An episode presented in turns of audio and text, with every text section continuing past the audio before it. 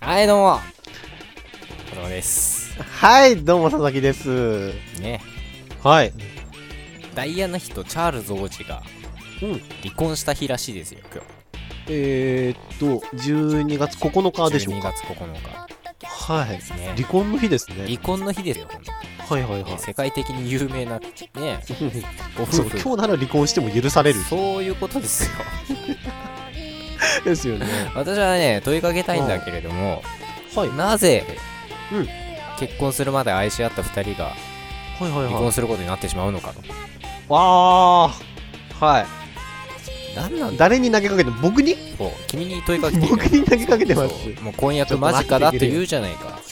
あ婚約間近です。ねはい。ねだからその、はいそんな佐々木さんにそのなんだ、あのこれからね結婚することになって、うん。あの離婚すすぐにねされても、はいはいはい我々としてはほらこう心象がね、うん悪く悪いです よなんで、はい回避してこう離婚回避してこう、二はいはいはい人でいや、だから僕だって婚約間近っていうのは、婚約間近の人に離婚の質問するのがまず前提として間違ってんだけ ど、こっちは離婚する気ないから、うんで最初はみんなそう言うんだよ そうそうそう、最初なんだって今。最最初 は最初はみんな最そういう今こと言う今最初 なの今最初なの最初だからこう言っていいでしょいやいいんだ僕は熟年だったら、ね、離婚について語ってもいいんだけど、最初だからうん、うん昨日プロポーズしたばっかだか昨ら日ねなんでプロポーズしたんですかえーだって結婚したいって言うから